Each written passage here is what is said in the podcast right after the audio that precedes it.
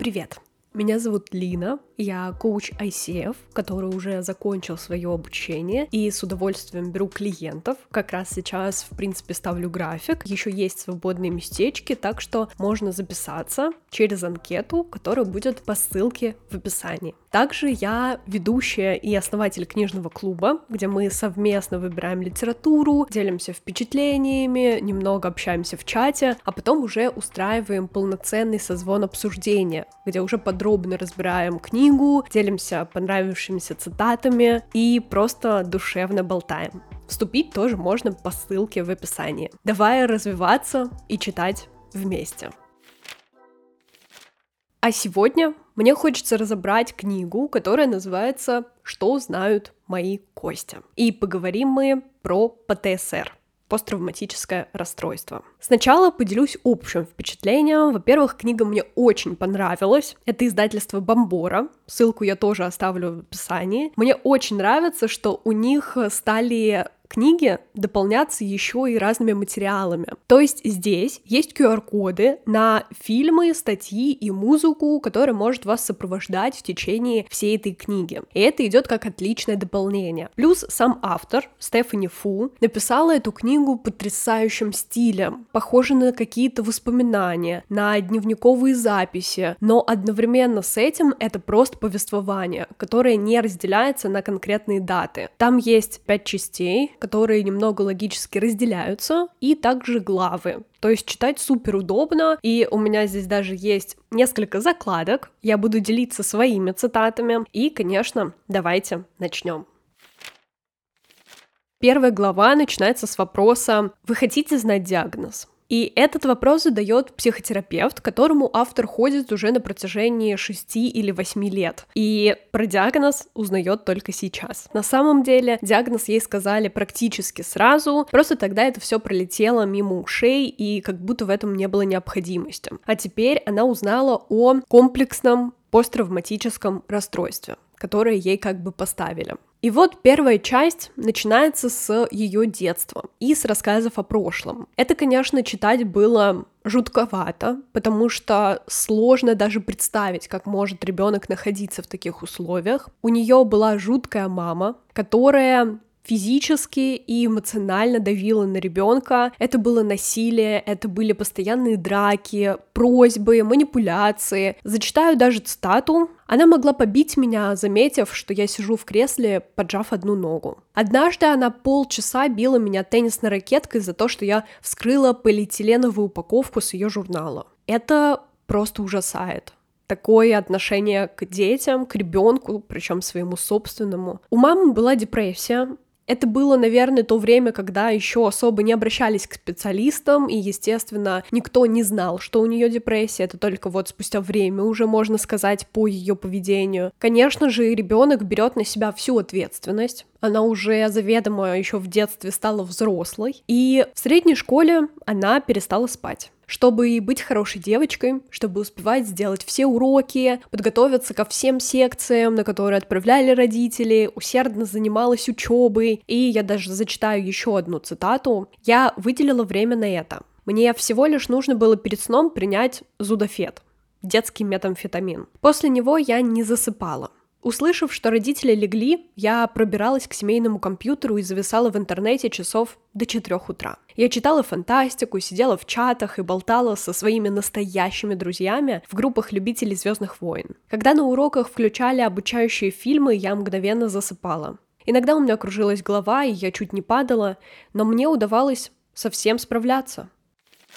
Однажды, когда ночью она также сидела в интернете, увидела, что на принтере распечатана какая-то фотография. Там была обнаженная женщина. Сразу главная героиня поняла, что это проделки отца, который сидел за компьютером. Она взяла эту распечатанную фотографию, спрятала ее за шкаф и специально поменяла доступ к компьютеру. То есть сделала у отца ограниченный детский формат, то есть такой родительский режим, а себе нормальный включила. И вроде бы все в порядке, она пыталась таким образом восстановить отношения, она вообще была связующим звеном, то есть отец и мать особо не общались друг с другом, они все передавали через дочь. Но в какой-то момент родители узнают о том, что они не могут войти в систему, и, соответственно, у них нет доступа к своему счету. И они начинают ее бить. Эти избиения продолжались почти целый день, до тех пор, пока у них просто физически не закончились силы. Она пыталась им все объяснить, но они просто отказывались ее слушать и вот так выплескивали свою агрессию. Собственно, единственным, что позволяло ей радоваться и хоть как-то сохранять спокойствие, это были поездки в Малайзию к семье. Когда они туда приезжали, то все было в порядке. Бабушка, тетя настолько были к ней добры, оказывали и поддержку, и говорили слова любви, что ей этого было достаточно. Того, что не давали родители, она восполняла хотя бы как-то там. И она, конечно же, обожала эти эти моменты, но они были нечастыми. А в 13 лет родители и вовсе решили развестись. И мама просто уехала и фактически исчезла из ее жизни, а с отцом она как бы осталась жить. И их сводило, наверное, только чувство ненависти к маме. Они очень часто это обсуждали, злились, и таким образом пытались дружить. Но потом эта ненависть перерастает в агрессию друг к другу. И они начинают много ссориться, злиться, ругаться, манипулировать. И в такие моменты он просто берет дочь, они садятся в машину и начинают ехать с безумной скоростью. Он угрожает, что сейчас они там во что-то врежутся, разобьются. И это, конечно, тоже совсем неадекватно. Казалось бы, как ребенок может в этом вообще существовать? Единственное, что ее спасало, это двое друзей, с которыми она считалась и общалась, и журналистика. И еще в школе она начала писать небольшие статьи, а потом в дальнейшем и связала с этим свою жизнь. Она стала писать сценарии, работать в медиа и, в общем, постепенно так продвигаться. Достижения вообще были для нее главным источником, и когда знакомые начинают отворачиваться, то у нее возникает в голове вопрос, а может быть это со мной что-то не так? И на удивление она решается пойти к психотерапевту. Просто потрясающе, что она до этого дошла и что она решила самостоятельно менять свою жизнь. Конечно же, придя к терапевту, она и начинает меняться сама, получает повышение, начинает знакомиться с разными селебами, помогает вести шоу. В общем, ее карьерная лестница идет вверх и окружение тоже. Но стоит рассмотреть, с чем вообще она столкнулась в терапии это, конечно, замечание того, что она очень часто критикует себя самостоятельно за все ошибки. То есть даже если другие этого могут не заметить или не сакцентировать на это внимание, то она себе еще задаст. Это сложности с парнями, то есть у нее вообще не складывались никакие отношения, она влюблялась, их жестко опекала, пыталась подарить любовь, а потом, когда понимала, что это не окей, начинала исчезать. То есть такая и созависимость, и контрзависимость в перемешку. Дальше это, естественно, трудоголизм, переедание, проблемы с алкоголем, поиск любого общения. То есть ей нужно было заполнить каждый вечер хотя бы наличием общения с кем угодно. Но как-то раз ей в жизни, кстати, на сайтах знакомств встречается парень по имени Джоуи. Сначала она делает вид, что она идеально подходящая под его критерии, которые он ей высказал, но постепенно даже открывается, рассказывает честно про себя, про свою жизнь, про свои проблемы, и он ее принимает принимает со всеми недостатками, просто такой, какая она есть. И это действительно очень терапевтичный, поддерживающий парень, который сразу привлекает. И здесь как раз начало идеальной жизни. То есть работа мечты, мужчина мечты, кошка, идеальная квартира. В общем, все как в каких-то сказках или вырезках из журнала. Но иногда за белой полосой начинается темное, и она встречается с апатией, каким-то нежеланием работать, избеганием вообще любых задач, постоянным скроллингом ленты и, в принципе, распространяет негатив на других людей. И здесь она, конечно же, понимает свой диагноз. Точнее, мы как бы возвращаемся в момент, когда психотерапевт ей озвучивает, что у нее ПТСР. Причем комплексная ПТСР. Если бы у меня было обычное ПТСР, скажем, если бы в моей жизни основным травматическим моментом был наезд машины, я могла бы научиться выявлять и устранять его триггеры. Возможно, мне помогла бы терапия экспозиции, я могла бы каждый день проходить мимо той самой пончиковой или переходить тот самый перекресток в сопровождении надежного защитника. Но, к сожалению, основного травматического момента у меня не было. У меня были тысячи таких моментов. То есть если обычная ПТСР — это триггер на какой-то конкретный момент, то комплексная — это какая-то совокупность. И тебя может задеть запах, вкус, выражение лица другого человека. То есть, например, ее била мать в детстве, и, в принципе, выражение лица мамы, какие-то сжатые губы у нее ассоциируются с тем, что сейчас будет что-то плохое, сейчас ее будут бить. И здесь также, когда парень начинает поджимать губы, ей просто физически становится страшно. Про обычный ПТСР я уже рассказывала, и есть классная книга «Тело помнит все». Как раз там и упоминалось про йогу, проживание проблемы через тела, плюс про ДПДГ. Это десенсибилизация и переработка движением глаз. То есть, когда вам ставят что-то перед глазами, например, часы, и вы быстро смотрите туда-обратно, и таким образом входите, так скажем, в транс. Напоминает гипноз. Я оставлю ссылку на эпизод про тело помнит все в описании. Переходите, тоже отличная информация, там все собрано, можно послушать. В целом, у тех, кто пережил эмоциональное насилие, есть несколько последствий. Например, это могут быть проблемы с самооценкой. Также может быть изменена реакция на звуки, то есть, если на вас много кричали, то вы просто уходили в себя и пытались абстрагироваться от этого звука. Это может быть также какая-то диссоциация, деперсонализация, и также к уменьшению толщины префронтальной коры, то есть участка мозга, который связан со стабильностью, принятием решений, сложным мышлением, логикой и здравым смыслом. И, конечно, автор хочет быть счастливым, стабильным человеком, который не страдает ни от каких симптомов и последствий. И она начинает исследовать себя. Самым первым шагом становится увольнение с работы. Как раз избавление от того самого стрессового стимула. Потому что там она очень много переживала, страдала, волновалась и прочее. Вторым шагом стало налаживание питания. Она избавилась от сигарет, алкоголя, начала контролировать то, что ест, и заниматься спортом. Третье, она учится просить помощи понимает, что с этим терапевтом у нее уже нет доверия, потому что он якобы утаивал от нее этот диагноз, пытается найти компетентного специалиста, что на самом деле непросто. Я, кстати, в коучинге всегда задаю вопрос, работали ли вы с помогающими специалистами. И когда люди говорят о том, что они работали с психологами, еще ни разу я не встречала какой-то адекватной реакции, что это был классный опыт. И все чаще меня ужасают истории истории, отвратительной какой-то терапии, у меня даже нет слов, как это описать, потому что отправлять человека на танцы или спрашивать про веру в Бога — это что-то неадекватное. Мне казалось, что чем больше людей знают про психотерапию, психологию, чем больше это становится открытым для людей, тем больше появляется специалистов. Но оказывается, что это вообще не так. Поэтому теперь, во-первых, я стараюсь больше как коуч все-таки поддерживать свои профессиональные навыки. У меня также есть супервизия, обучение. Я смотрю сейчас дополнительный курс по психологии, чтобы понимать вообще, когда перенаправлять человека. То есть я не всегда работаю, я на вводной консультации могу, если что, сказать, что это все-таки вам к психотерапевту. И сейчас собираю базу людей, которым я точно могу направить человека, а не советовать просто идите куда-нибудь. Потому что вот эти истории про танцы и веру в Бога — это просто ужас. Все-таки помогающий специалист в первую очередь должен помочь себе.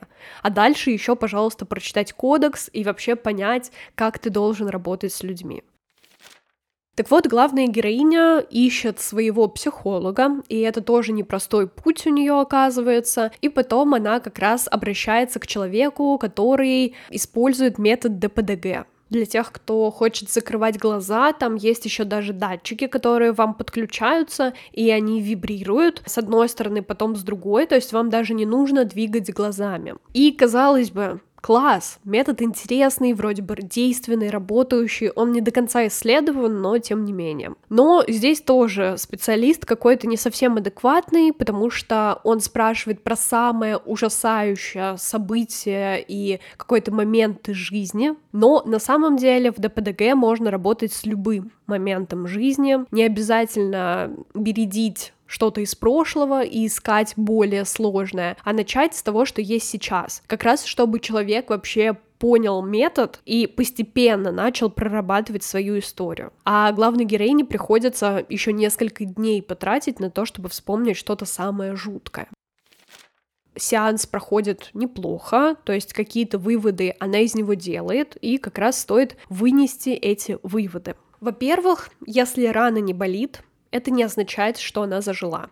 Во-вторых, мне стало ясно, родители меня не любили. И с этим ей приходится долгое время уживаться, переварить вообще осознание этих мыслей. Это довольно сложно. И здесь она уже пытается искать все, что можно то есть пробует какие-то медитации, начинает осознанно питаться, идет на курс по дыханию и даже в группу поддержки переживающих детские травмы. То есть пробует как будто бы все, что можно. И это можно сравнить с тем, что даже в хобби ее преследует трудоголизм. То есть календарь заполнялся буквально ежесекундно. Вроде ты уволилась, но тем не менее заполняла все свободное время новыми и новыми практиками. Постепенно что-то отсекая, она начинает еще и брать какую-то работу на дом, что-то записывает, то есть уходит на фриланс и замечает количество людей, важных вокруг себя, и ежедневно выписывает благодарности в дневник. Плюс это даже необычная благодарность о том, что для тебя сделала там Вселенная,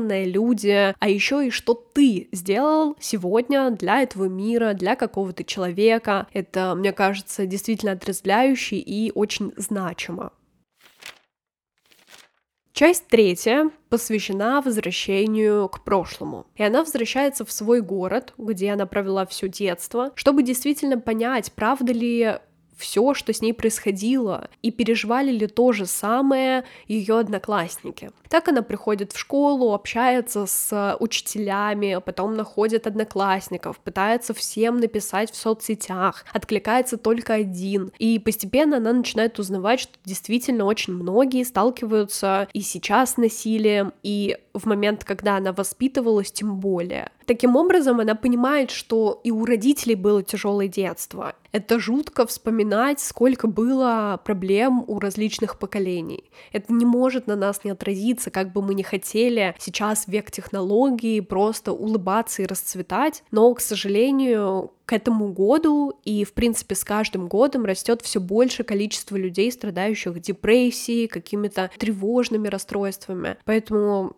тоже в очередной раз упоминание, следите, пожалуйста, за своим ментальным здоровьем тоже.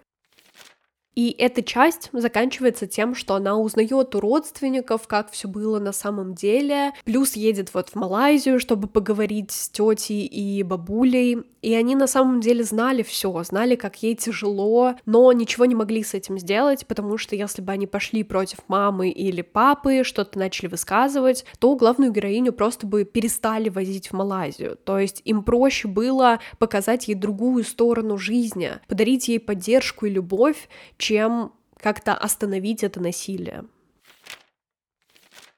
Четвертая часть. У отца появилась новая семья, жена, дети, и она пытается наладить общение, привозит даже их к себе домой, знакомит с парнем, они классно проводят время вместе, куда-то ходят, исследуют город, и вроде бы все замечательно, но она видит, насколько отец любит своих детей и чувствует, насколько он не любит ее как будто любые попытки с ним это обсудить ни к чему не приводят. И она принимает решение закончить это общение. Таким образом, родители исчезли из ее жизни, и пришло время стать родителем для себя самой. Это, казалось бы, сложно, но у нее большая поддержка за спиной в качестве своего партнера, то есть с Джоуи у них потрясающая семья, и у него потрясающие родители, с кем она может проводить Рождество, любые праздники. Они ее поддерживают и принимают как свою.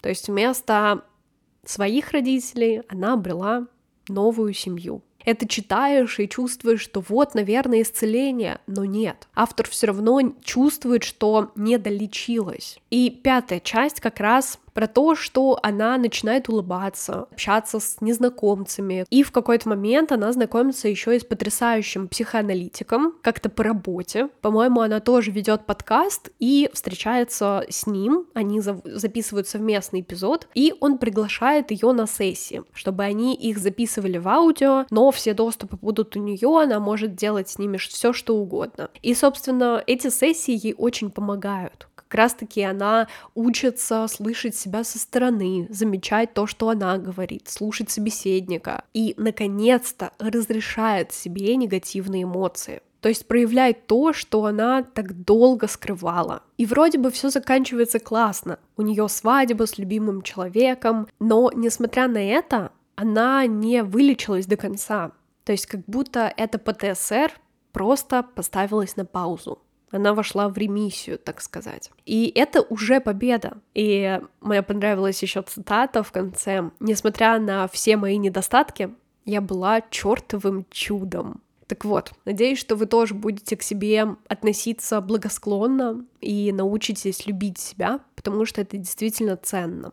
Об этом была книга. Мне она очень понравилась, я правда рекомендую прочитать, особенно если вы сталкиваетесь с тревогой, возможно, те моменты и те поиски, где она пыталась найти решение собственной проблемы, у вас откликнется, и захочется что-то из этого потестировать на себе. И заканчиваю по традиции тремя инсайтами, которые забираю с собой из этой книги. Во-первых, дневник благодарности, писать его через еще и то, что я дал этому миру, для меня ценным как будто стало. Вообще, знание про комплексное ПТСР, я всегда думала, что есть то, только обычное, а здесь еще и такая совокупность, и насколько важно все-таки с этим работать. Мысли о важности окружения, о поддержке и о том, что нужно дорастить себя, то есть стать для себя взрослым. Ну и, конечно, еще одна мысль о том, что совсем можно справиться. И даже с таким тяжелым детством, как у главной героини. Вот на этом я бы и закончила сегодняшний эпизод. Надеюсь, вам понравилось. Буду рада получить обратную связь, как вам вообще этот эпизод, какие инсайты вы с собой забираете. Ее можно оставить в телеграм-канале по ссылке в описании. Переходите, подписывайтесь, там я делюсь инсайтами, мыслями, и устраиваю опросы для новых эпизодов. И подписывайтесь на запрещенный грамм, там я в режиме реального времени делюсь всем происходящим, и вы точно будете в курсе всех событий.